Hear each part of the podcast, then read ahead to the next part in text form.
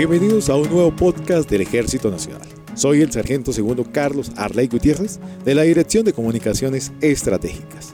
Como todos ustedes conocen, el ejército hace presencia a lo largo y ancho del país y este año con una parte fundamental aportando al sostenimiento del sistema democrático de Colombia. Por ello, nos capacitamos constantemente, porque para los soldados de Colombia, la legitimidad y la transparencia son los pilares fundamentales en nuestro actuar. Hoy presentamos una de las actividades que hacen parte del Plan Democracia y que es importante para las tropas. Se trata de la campaña pedagógica que tiene como objetivo capacitar a los más de 230 mil hombres y mujeres que integran el Ejército Nacional en roles de misiones y prohibiciones para asegurar unas elecciones seguras en los próximos comicios electorales.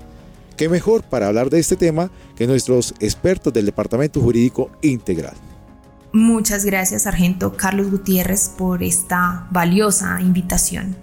En el día de hoy queremos comentarle a todo el público de nuestro Ejército Nacional, a nuestros soldados, sobre la pedagogía que se adelanta para el Plan Democracia y en qué consiste. Entonces, primero, recordemos que para el presente año, la Registraduría Nacional estableció el 13 de marzo como la fecha en que se elegirá al Congreso de la República y el 29 de mayo sería la elección de presidente y vicepresidente para el periodo 2022 a 2026. Ahora bien, en caso de que ningún candidato presidencial obtenga la mayoría, se celebraría una nueva elección tres semanas después en la cual estarían los dos candidatos con las más altas votaciones. Es decir, la segunda vuelta se llevaría a cabo el 12 de junio de 2022. Teniendo esas fechas como referencia y la importancia del rol institucional en brindar seguridad para que los colombianos hagan uso de ese valioso derecho al voto, el Ejército Nacional capacita permanentemente al personal militar que estará sirviendo en los dispositivos de seguridad durante el proceso electoral, enfatizando en los delitos contra los mecanismos de participación democrática, las normas sobre el uso de la fuerza y procedimientos jurídicos operacionales, entre otros es de resaltar que la institución se rige por el mandato del artículo 219 de la Constitución Política, en donde se dice que la fuerza pública no es deliberante. Por ello, todos sus integrantes no ejercen la función del sufragio mientras permanezcan en servicio activo, ni intervienen en actividades o debates de partidos o movimientos políticos en general. Importante entonces recordarles a nuestros oyentes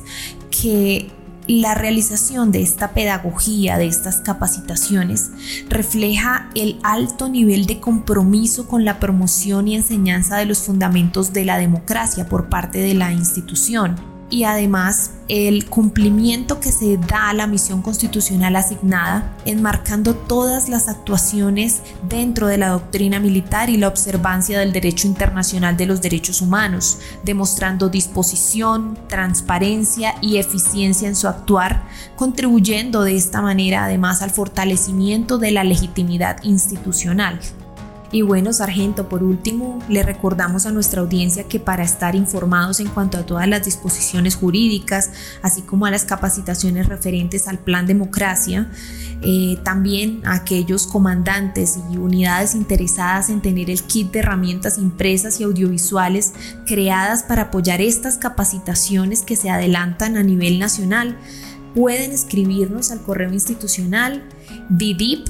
didip arroba buzonejercito.mil.co y con mucho gusto responderemos a sus inquietudes y a todos los apoyos que se requieran. Muchas gracias al Departamento Jurídico Integral por esta información pedagógica que nos está aclarando a todos nuestros soldados de Colombia. Muy pronto lanzaremos un nuevo podcast con capítulos nuevos sobre plan democracia para nuestros héroes de Colombia porque en el 2022 es el año de liderazgo, la moral combativa y la contundencia operacional.